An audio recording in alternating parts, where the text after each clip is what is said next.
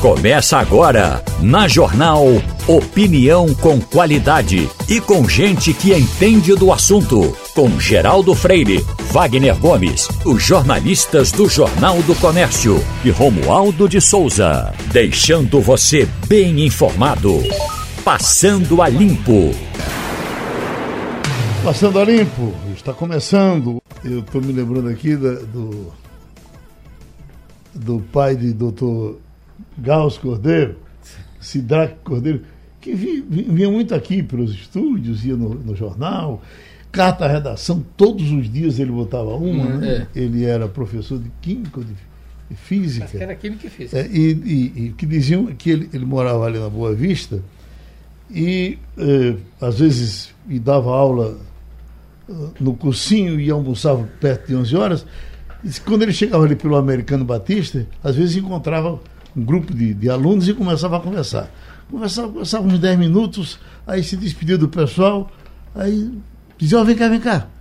Quando eu comecei a conversar com vocês, eu estava indo para lá ou para cá. Para cá. Então eu já almocei. Aí segui em frente. Ou então não, não almocei ainda. Aí voltava. É a minha situação de hoje. Bom, é, o Passando a Limpo tem Wagner Gomes, tem Fernando Castilho, e tem o doutor Rodrigo Azevedo aqui no presencial e vamos em frente. Eu queria que vocês me dessem licença para fazer aqui esse registro, que o presidente da Assembleia Legislativa de Pernambuco, o deputado Heriberto Medeiros, o deputado João Paulo e Silva, autor dessa resolução, estão convidando todos para uma solenidade de entrega do título de cidadão pernambucano em memória ao padre Reginaldo Veloso. E uma coisa muito bem merecida, ele era lagoano, a gente nem sabia. É, isso aqui é mais uma delação do que uma homenagem, né? Então ele, ele vai receber esse. A, a família vai, vai receber, receber esse título. Então, a, a dona Deleuza, que vai receber, um abraço, que ela me faz um convite, por diversas vezes, ela chama aqui pelo zap, mas olhe, é, é, vai ser às 18 horas, olha. Dia 9 de agosto, às 18 horas, auditório, senador Sérgio Guerra, edifício governador Miguel Arraes de Alencar, Rua da União, na Boa, na, na Boa Vista. Então, certamente muitos amigos irão. Eu estou pedindo já ao amigo professor Silvio Murim para bater palma um pouco mais forte, já que eu, na verdade, esse horário estou dando um cochilozinho para já começar a trabalhar para o dia seguinte. Aí tem traje passeio completo ou uniforme correspondente. O que é uniforme correspondente? Era você no caso de militares aí. É... Ah, certo. Então, uma homenagem que sem dúvida merece o padre Reginaldo Veloso e merece muito mais, Wagner. Aquilo que nós conversamos aqui, da questão da subida do, do, do morro, uhum. ou da descida, ou uma rua qualquer lá em cima, porque nós fomos lá, o, o, Instituto Arqueológico de Pernambuco botou aquela placa bonita lá na frente, mas é num, num patrimônio particular, que é de uma casa onde ele participava, mas a população mesmo quer uma homenagem maior a ele.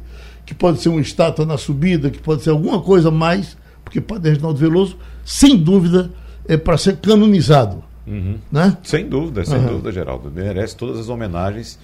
Agora, como a gente já discutiu, né? Vamos analisar se é o nome de uma rua, se é o nome Exato. de uma avenida, se é, é um monumento, enfim. É. Uma homenagem tem que ser feita. Hoje é um bom dia até para que lá na Assembleia isso seja discutido, Exato. né? Exato. Quem uhum. sabe se eu não vou terminar indo lá para ver se converso com alguns amigos e ver se, se abre um espaço maior. Isso já era para eles terem decidido, mas fazer o quê, né?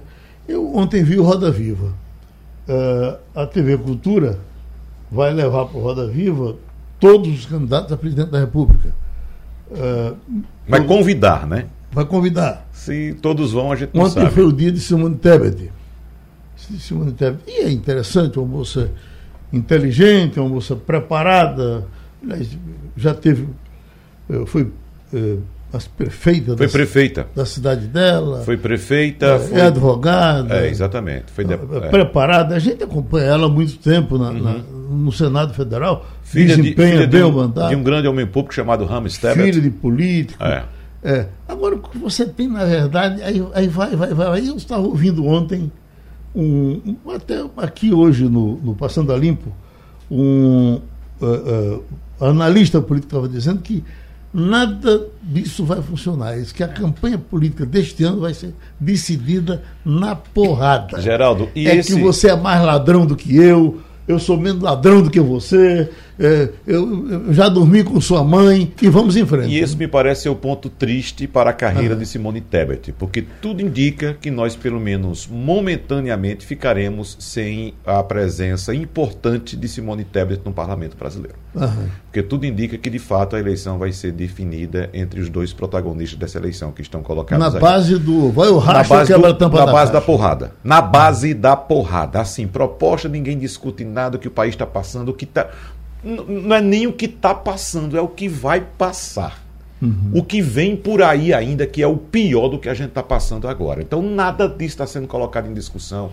Por, quais são os caminhos que o país vai seguir? Não, é só você é feio, bonito sou eu, eu sou o bem, você é o mal, é só isso. Uhum. É só isso que vai ser discutido na, na base da porrada mesmo. E a é. gente corre risco de perder como eu disse a você, um grande nome, um nome importante, que é esse nome Simone Tebet, que poderia estar colaborando com o país na, própria, na próxima legislatura. E eles, e certamente eles mesmos estavam dizendo ontem, vai ser o bem contra o mal.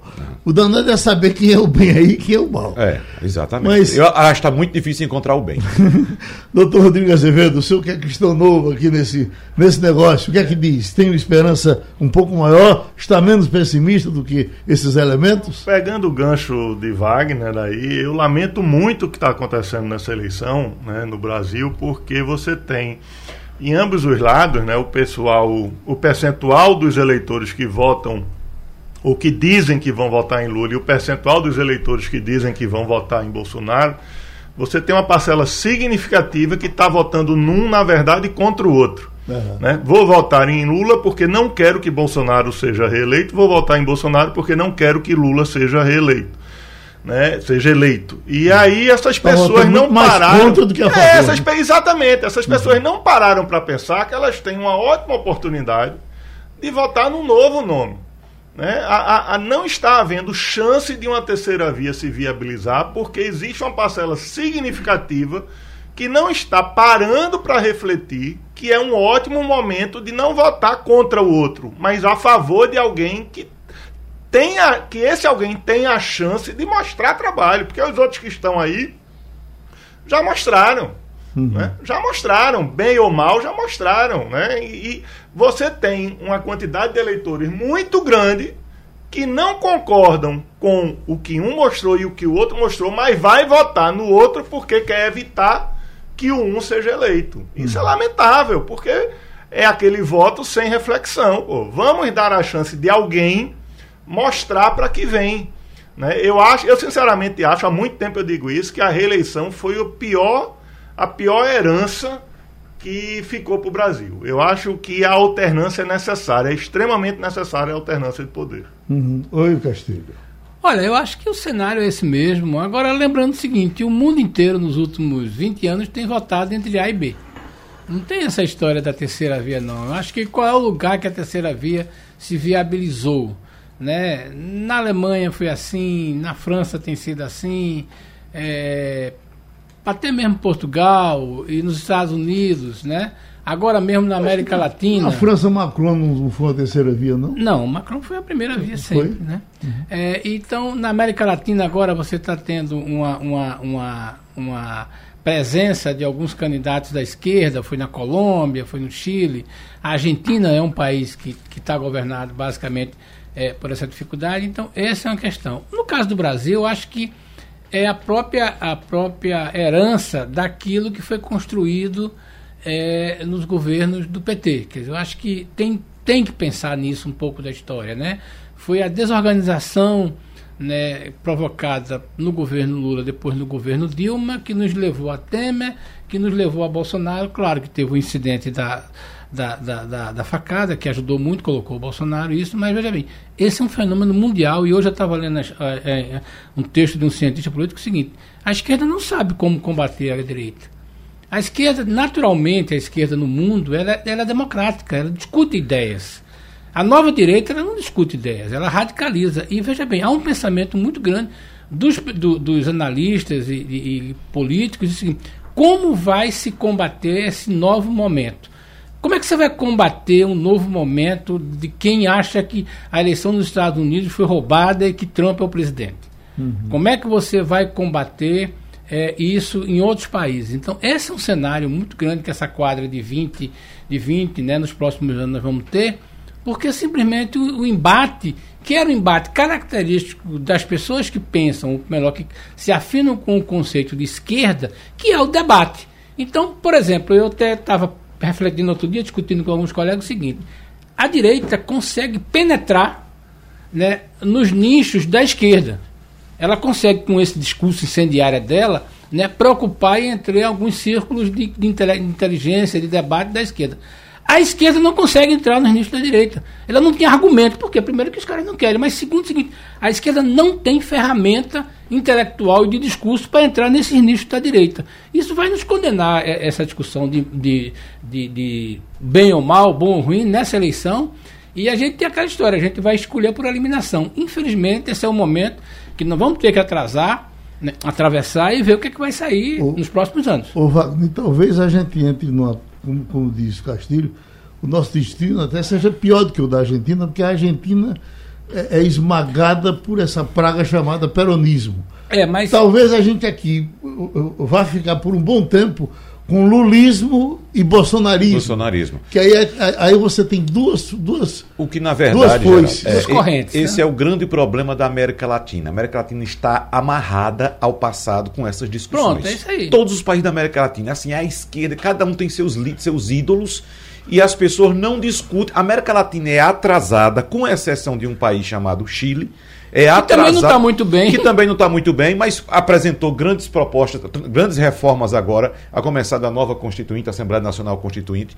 Foi uma proposta revolucionária, mas enfim, é um país que sempre olhou para frente. Esteve de costas, ao contrário, para a América Latina e olhando para outros horizontes. A gente não, a gente fica sempre preso ao passado. A gente nunca olha para frente, olha sempre para trás. Deixa eu pedir ao, ao, ao doutor Rodrigo, o, o Canadá, que é tão fora dessas discussões, como é que são as coisas? Parece que no Canadá anda sempre de braçada. Mas não é, não, é assim, não, não é assim. Não é assim não, Geraldo. O Trudeau ele foi reeleito, mas existe, principalmente agora, é, nesse período de pandemia e pós-pandemia, existe um movimento muito grande hoje contra ele no Canadá. Uhum. Né? Eu acabei de vir de lá.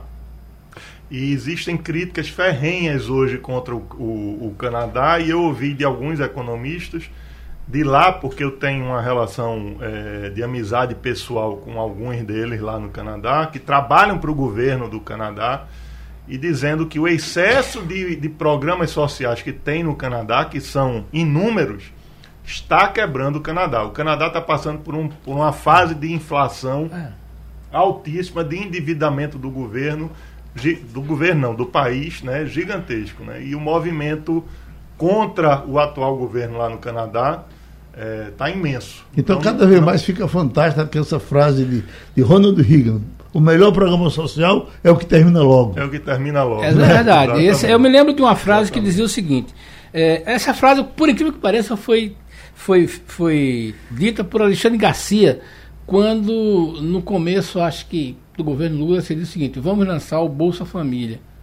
E ele disse: esse programa é muito bom desde que ele não se eternize, uhum. né? Porque o melhor, o melhor lugar seria que ele não se eternizasse. Infelizmente, o Bolsa Família se eternizou.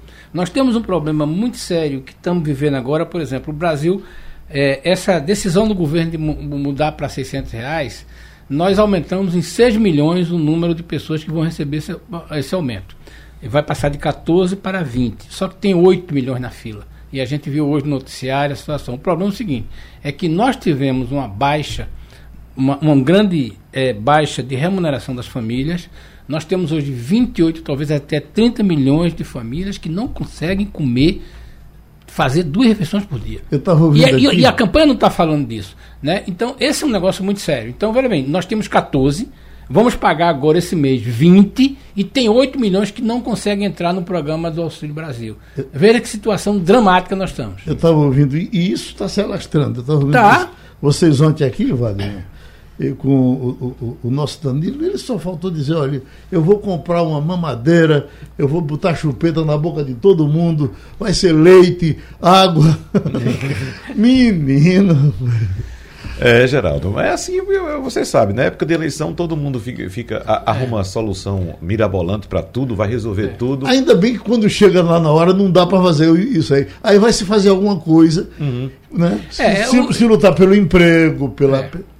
para que as pessoas consigam eh, eh, se organizar e viver. Só né? informação final para a gente dizer é, independentemente de quem seja o governador, a condição que o próximo governador vai pegar é infinitamente melhor do que o governador Paulo Câmara pegou. Então, é preciso ficar claro isso. É, o governador Paulo Câmara, a gente pode fazer qualquer crítica a ele de não ter feito nenhum programa, não ter deixado uma marca. Agora, veja bem, a gente tem que reconhecer. Ele deixa a conta, do, a conta do Estado organizada. Um dinheiro para fazer. Hoje ele tem, até tem dinheiro, mas não tem tempo para gastar por exemplo, agora, no, no, primeiro semestre, ele empenhou 2 bilhões e só conseguiu gastar 700. Mas veja bem, o Estado tem condições de alavancagem.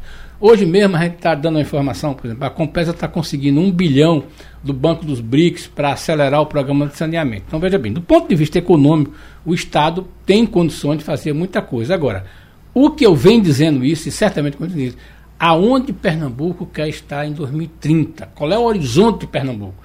Esse, infelizmente, o governo de Pernambuco não deixa. E aí terá que ser construído. A gente tem um caixa razoável, está pagando as contas em dias, pode até fazer investimento. Mas a gente não sabe aonde esse, quer chegar. Esse é um problema. Agora, isso vai ser discutido na campanha. Esse foi for. o foco de, de, desse governo, né, Castilho? É. A, ajustar essas contas. Agora, o que é que se cobra? O que é que se cobra que esse dinheiro que Castilho aponta que está dentro do cofre volte para a sociedade.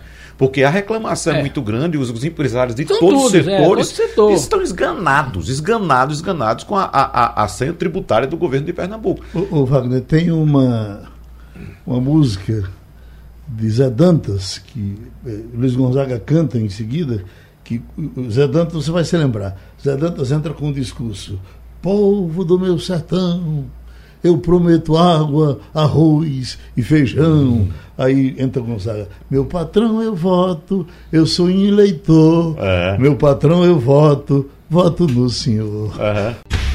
Passando a limpo. Vamos ter uma pequena conversa, mas certamente boa, com o coronel Marcelo Pimentel, mestre em ciências militares, coronel do Exército.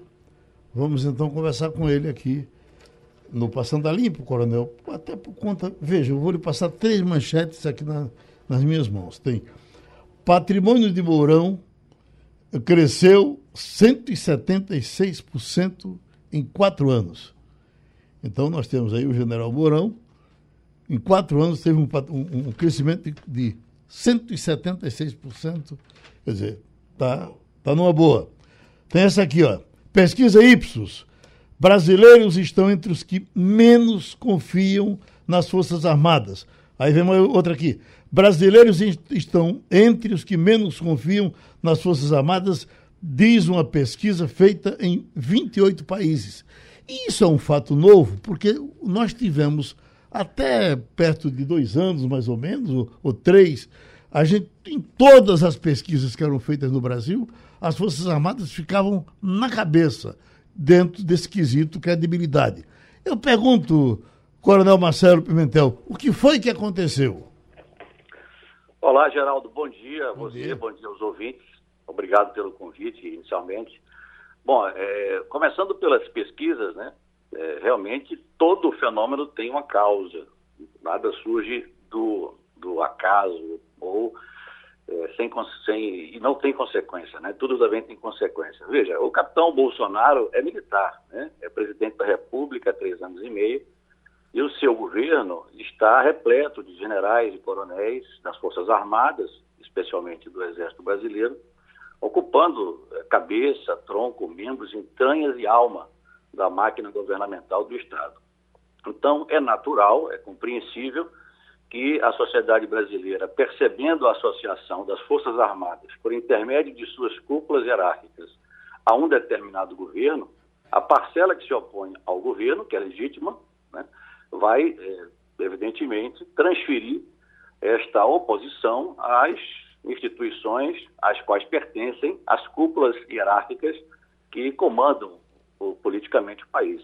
Então, é, é este fenômeno que se vê, mas não somente agora, né? desde que o capitão Bolsonaro, então deputado, lançou a própria candidatura presidencial em 2014, em plena Academia Militar das Agulhas Negras, e foi ovacionado, aplaudido por aspirantes, na ocasião, hoje capitães, alguns até servindo aqui no Recife, provavelmente, que é, o qualificaram como líder, como mito. Então, assim, essa associação da imagem do Exército, em particular, com a imagem política do presidente, do general Mourão, que foi o candidato a vice e é o vice-presidente, ela acaba causando esta percepção da, da sociedade, vinculando as Forças Armadas com o governo. Né? Embora saibamos, evidentemente, que não são as Forças Armadas que estão no governo, mas as suas cúpulas hierárquicas em massa, em peso, que compõem a direção política do governo. Então é assim que eu vejo esse fenômeno. E quanto ao aumento do patrimônio do general Mourão, que você citou, trata-se de um candidato a Senado, né, o Senado pelo Rio Grande do Sul, que utiliza exatamente esses excelentes índices de confiança da sociedade brasileira nas Forças Armadas, pelo menos até 2018, como uma espécie de muleta eleitoral para projetos políticos pessoais. Uhum. Wagner Gomes. Bom, eu, eu quero uh, trazer aqui a polêmica atual, né, em relação a um capitão do Exército que promoveu manifestações políticas, inclusive manifestações utilizando argumentos falsos, as chamadas fake news, e por isso foi afastado da comissão militar que acompanhava as eleições. E eu só lembro aqui que nos incisos 4 e 5 do artigo 142 da Constituição Federal, Uh, esse esses incisos apontam que é proibida tanto a filiação de, a partidos políticos quanto a sindicalização e greve no caso de militares da ativa. E, claro, manifestações políticas também. Eu gostaria de saber como é que senhor, os senhores, na verdade, avaliam esse caso que me parece uma nítida quebra de hierarquia dentro das Forças Armadas. É, inicialmente uma retificação é um capitão, né? é um coronel na ativa. Perdão, coronel, seja, isso, exatamente. Exato, ou seja, são as cúpulas hierárquicas, aquelas que são a referência, que são o exemplo, porque o exemplo é a principal ferramenta é, pedagógica de formação do militar, tanto em, em características, em aspectos técnicos profissionais, como em aspectos de valores. Né? Então, é, em primeiro lugar, vergonhoso, né? eu, um oficial da reserva, tendo que criticar esse posicionamento de um companheiro. Agora, veja, é, não é o caso isolado do, do coronel afastado da Comissão de Transparência Eleitoral que demonstra cabalmente esta vinculação. É, há generais nativos, ou até outro dia havia generais nativa, que faziam parte do governo, exercendo cargos de natureza eminentemente políticas. Eu vou citar quatro. O nosso conterrâneo, o general Rego Barros, que de porta-voz do comandante do Exército, de 2015 a 2018, de um dia para o outro, com autorização do comando do Exército, virou porta-voz de um presidente, que pautou a sua carreira militar por faltas da verdade e que pauta a sua carreira política por polêmicas em relação à veracidade do que diz. É, como o general Rego Barros, o general Ramos, que foi ministro da Segov durante é, dois anos, um ano e meio na ativa, o general Braga Neto, que foi para ativa ser seu cargo de ministro da Casa Civil, e o general Pazuello, que, aliás, é, não foi sancionado em 2020, quando, na ativa, teve uma manifestação claramente político-partidária ao subir num palanque de um, de um presidente da República e fazer menções é, ao presidente. Né? Como ele não foi punido, qualquer militar na ativa pode fazer o mesmo, tanto em relação a apoio ao presidente, quanto em relação a desapoio ao presidente. Então mostra que o problema não é de um capitão, não é do Bolsonaro, é um problema geracional. Porque a geração formada na MAN nos anos 70, que é a geração de Bolsonaro, chegou ao generalato no início dos anos 2000 e na última década chegou ao alto comando, né? o que é, é, acelerou, radicalizou essa vinculação da imagem da instituição com a imagem é, política do governo. Uhum. Só deixando bem claro, na verdade, exatamente, trata-se do coronel Ricardo Santana, que foi excluído da Comissão de Transparência da Corte do Tribunal Superior Eleitoral. Agora, Fernando Castilho.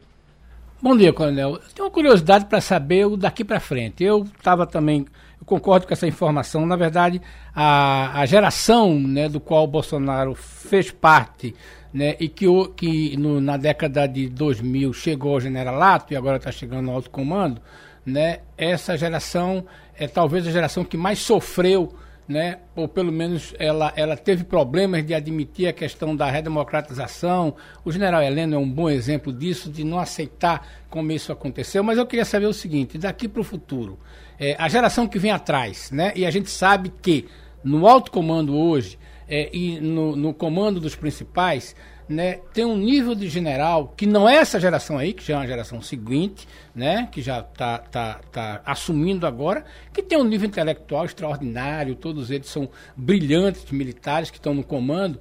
É, e como é que essa geração, para o futuro, é, o senhor vê que essa geração que vem pós a turma de Bolsonaro, ela está mais propensa a seguir o caminho do capitão ou ela quer um outro caminho? Ela tem não tem esse compromisso ou pegou não pegou esse esse ranço, né? Para usar uma palavra dura, mas esse esse conceito, esse entendimento de que é, é o, o, exército podia estar ainda naquela época, né? É, ainda ficar permanecer um pouco mais no governo.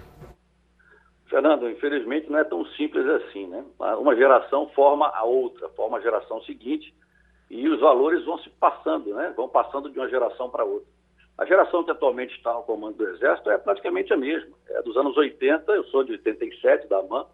A minha turma de AMAN chegará ao alto comando daqui a dois anos, mas a geração que atualmente está no comando estava no alto comando quando autorizou que generais na ativa participassem do governo. A visão sobre 64, sobre a ditadura e o golpe, é idêntica. Isso aí é passado de uma geração a outra. Basta ver as ordens do dia que se sucedem anualmente, celebrando ou rememorando esses eventos de natureza política. O que não ocorre, eu estava acompanhando o programa de vocês, falando de alguns dos nossos vizinhos, vocês falaram do Chile, da Argentina e da própria Colômbia, isso não ocorre em nenhuma das forças armadas de países eh, latino-americanos que viveram situações de exceção democrática como o Brasil viveu. Então, é, a sociedade precisa entender que é, somente é, agindo politicamente sobre as cúpulas, uma instituição militarizada consegue mudar, se a sociedade assim o desejar. Não adianta acionar sargentos, capitães, majores, se a cabeça das cúpulas hierárquicas não se adaptar plenamente às, ao ordenamento jurídico constitucional, por exemplo. Né? Então, respondendo objetivamente a sua pergunta, a geração dos anos 80 não apresenta qualquer risco de rompimento institucional, porque a narrativa do golpe a ser dado por Bolsonaro, as suas tentativas é, de rompimento democrático, que são é, vendidas em suas expressões orais, elas fazem parte, na minha visão particular, de um enredo para que, na hora H do dia D, o atual alto comando, como você está percebendo, né, possa surgir como uma espécie de garantia da lei da ordem e até mesmo da posse do presidente eleito em 2022. Né? Ou seja, não há grandes distinções, infelizmente, entre a mentalidade da geração 70 com a mentalidade da geração 80 que atualmente está no alto comando do Exército. É a nossa conversa com o coronel Marcelo Pimentel. Agora, a pergunta do doutor Luciano Azevedo. Rodrigo Azevedo. Bom dia, Coronel. É um prazer essa conversa aqui com o senhor. É, pegando aí a. Eu já estava aqui com a, com a pergunta pensada nessa linha que o senhor respondeu.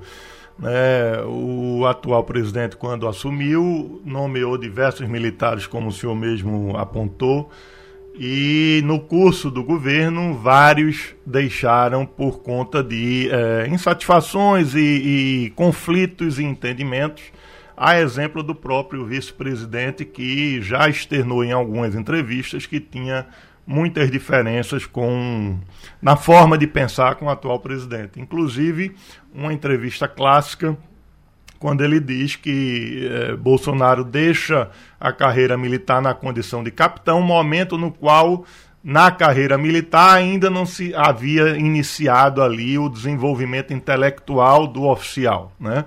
a partir aí do, do da, da, patente de major e aí avante é que o, o militar aprofunda seus estudos na área da ciência, né? As bravatas do atual presidente que desgastou muito ele. Isso é realmente um incômodo para é, os militares para a direita, porque a gente, em razão da ditadura que houve no passado, durante muitos anos as pessoas tinham vergonha de se dizer é, extrema-direita sob o ponto de vista político. Né? Alguém ser apontado como extrema-direita era um, uma classificação pejorativa. Como é, e, e, e, ser da direita e ser da esquerda é salutar para qualquer país, o, o, a divergência de opiniões, o debate de opiniões. Como é que se vê a, o desenvolvimento na linha política do segmento da direita, no bom sentido da palavra, da expressão. Né? É, é claro que hoje eu não vejo mais espaço para um golpe militar no Brasil, mas é preciso que a direita seja desenvolvida não por bravatas de autoritarismo, mas pela, pela, pelo debate de ideias. Como é que se vê o futuro aí de pessoas que representam a direita e nessa linha de pessoas que representam as Forças Armadas e o pensamento das Forças Armadas no segmento político do Brasil? É uma pergunta excepcional porque me permite apresentar uma figura de pensamento. A luta política, polarizada ou não, ela é saudável à democracia, desde que ocorra dentro dos limites do ordenamento constitucional. Ponto pacífico. Quem deve fazer a luta política sobre o palco da política são as forças sociais, as forças políticas. Quem deve garantir os poderes constitucionais, de acordo com o artigo 142, são as Forças Armadas. E por iniciativa de qualquer um dos poderes, a lei e a ordem. Ora, não faz sentido algum cúpulas hierárquicas das Forças Armadas subirem o palco da política, associarem-se a um dos polos e participarem da luta política. Participar de um governo aceitando ser vice-presidente de um colega de Amã, ao qual conhecia muito bem há 45 anos, é um ato político. Continuar neste governo é um ato político. Forças Armadas, por intermédio de suas cúpulas, devem estar sob, embaixo do palco da política, sustentando-o. Porque as divisões que acontecem sobre o palco podem passar para debaixo do palco e comprometer aquilo que é fundamental em qualquer força armada de uma democracia livre ou liberal, que é a coesão das forças armadas. Né? Então, veja, o general Mourão sabia muito bem, em 2018, quem ele estava dizendo ao eleitor brasileiro que era mito, que era líder, que tinha capacidade de ser presidente da República. Né? Quando ele, nos 100 dias de comemoração do governo, diz né, que a conta, se o governo formal é, vai para as Forças Armadas, está cometendo uma, uma desonestidade intelectual. Porque a conta, se o governo formal ou bem, ela é dos militares que agiram politicamente em prol do governo. Né? Então, como eu disse, todos os generais, inclusive esses que se vendem como dissidentes anti-Bolsonaro, não anti o protagonismo político das cúpulas hierárquicas das Forças Armadas, que é o que eu critico eles conheciam muito bem o capitão Bolsonaro, que é militar, jamais deixou a carreira militar.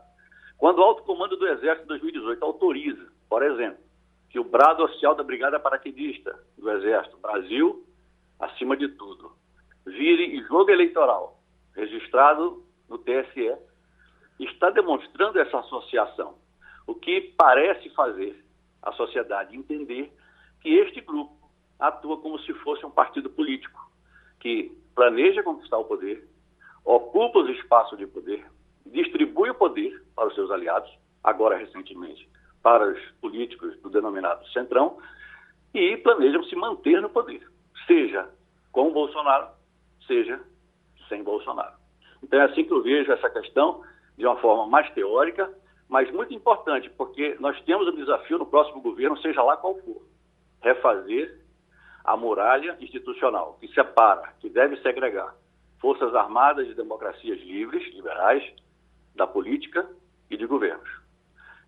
Coronel Marcelo Pimentel, nosso maior agradecimento pela sua participação aqui no Passando a Limpo. Nós ouvimos, portanto, Marcelo Pimentel, mestre em ciências militares e coronel da reserva do Exército Brasileiro. É sempre bom saber como é que vai o porto de Suape. Por isso estamos agora com o doutor Francisco Martins, que é diretor de Planejamento e Gestão de SWAP.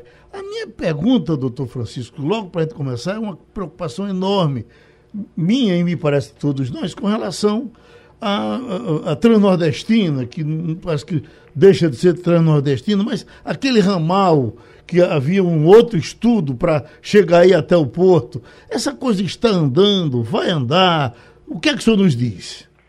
Bom dia, Geraldo. Bom dia, ouvintes.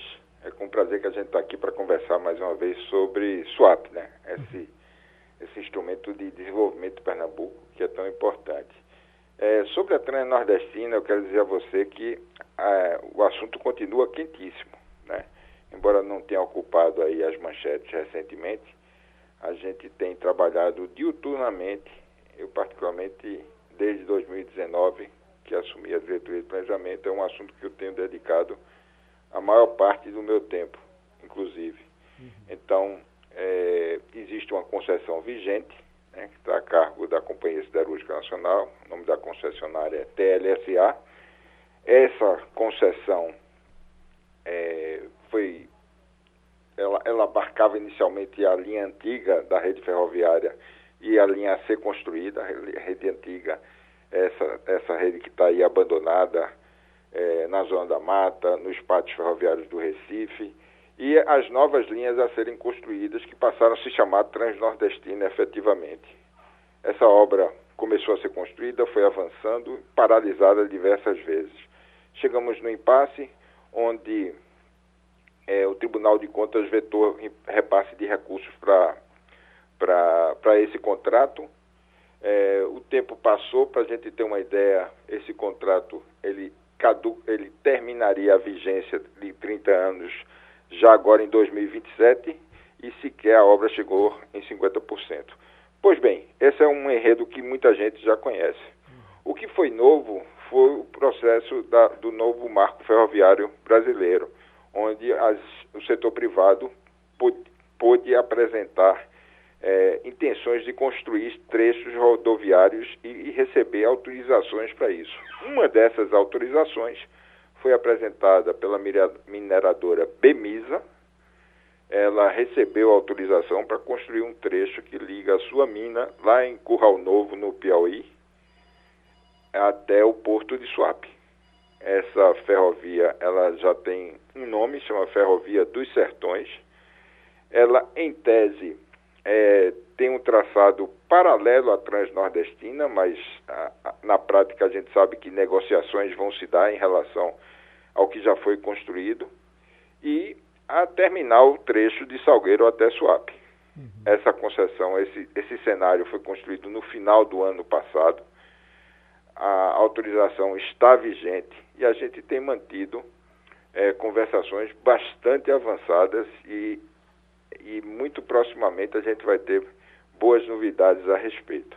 O, o, o doutor Francisco, eu, eu entendia essa, essa parte nossa aqui como um apêndice da, da, da Transnordestina. Não é? É, é, é, é outra, é, é, é outra ferrovia?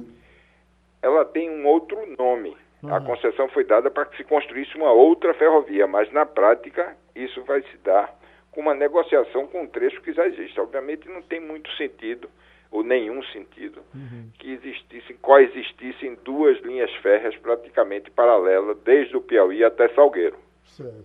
Então, é um processo negocial que está sendo desenvolvido pela BEMISA junto à CSN para garantir que o, esta carga venha até Salgueiro por, por, uma linha já que tem um estado de, de construção mais avançado e a Bemisa se encarregaria da construção e operação do trecho entre Salgueiro e Suape. Tá certo. Uh, Fernando Castilho. Bom dia, doutor Francisco. É, eu queria saber o seguinte: vocês estão divulgando uma informação de que vão abrir uma sessão de conversas amanhã, a partir de amanhã, sobre o novo plano diretor, pelo menos da atualização do plano diretor. Na verdade, vai ser a segunda revisão do plano diretor, já que é, é, há 10 anos foi feita a primeira.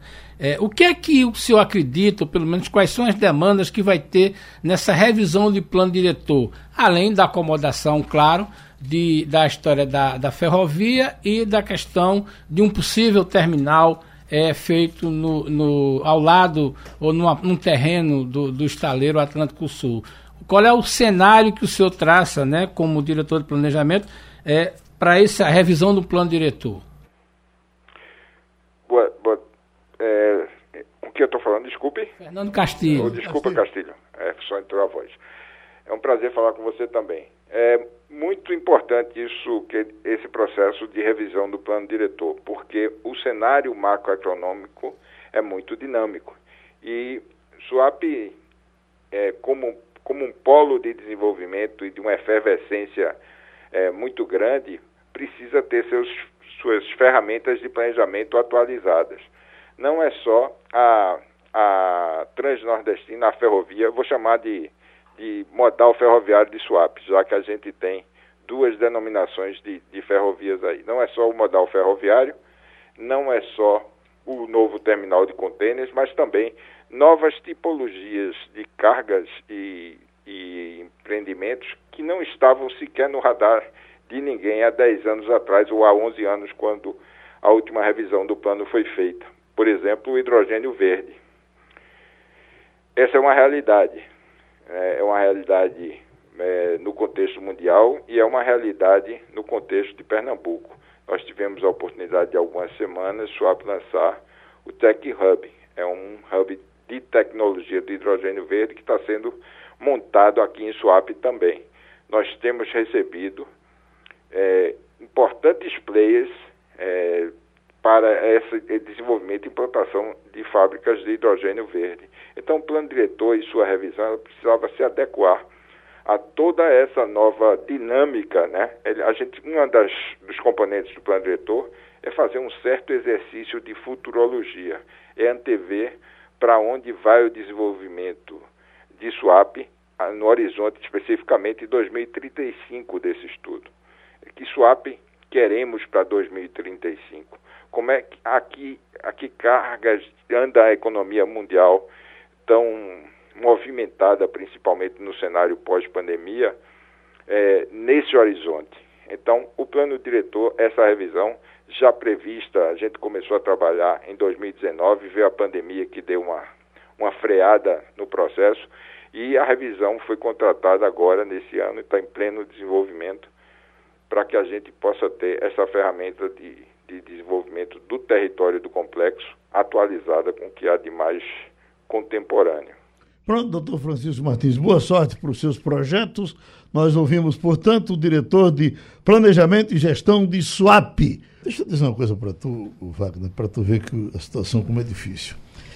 Eu uh, dei uma encostadinha no meu carro, né, no, no caminhão, quebrou-se aquele, aquele farol de trás. A lanterna traseira. Lanterna traseira. Quando chega na questão do preço, o preço da lanterna traseira é em torno de 6 mil reais. Uhum. 6 e 6.500. A lanterna. Só a lanterna. Bom, aí vai lá, vem cá, como é que a gente faz? E aí, a, sugestão. Se você entrar pelo seguro, o seguro con consegue comprar mais barato. Uhum. Pelo seguro, ela sai por 3.500 reais, mais ou menos.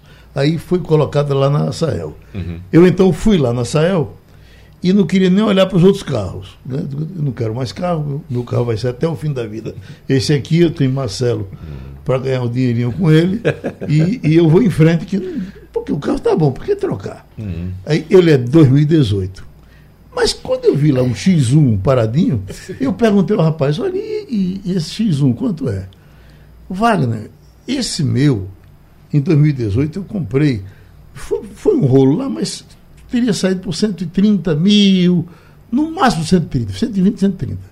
Rapaz, o X1 agora, tem ideia de quanto é? 200 315 ah, mil é. reais. Eu ia dizer 295. 315, né? rapaz. Uhum. Menino. É. Fala de inflação aí agora. Olha, a inflação, vamos ver se seu carro consegue baixar um pouquinho o preço novo, né, Geraldo? Porque a inflação agora medida pelo IPCA, que é o Índice Nacional de Preços ao Consumidor Amplo, registrou o que já se esperava deflação, ou seja, queda de 0,68% em julho, inclusive a maior deflação registrada desde o início da série histórica pelo é IBGE em 1980. Então, com esse resultado, o IPCA acumula alta de 4,77% neste ano e 10, ou seja, caiu. Estava em 11 alguma coisa, né, Castilho? É verdade. Agora 10,07% nos últimos 12 meses. Agora o que eu vou perguntar a Fernando Castilho é que se a expectativa dele e dos analistas de mercado é que essa deflação continue também no mês de agosto ou as coisas tendem a se acomodar, Castilho?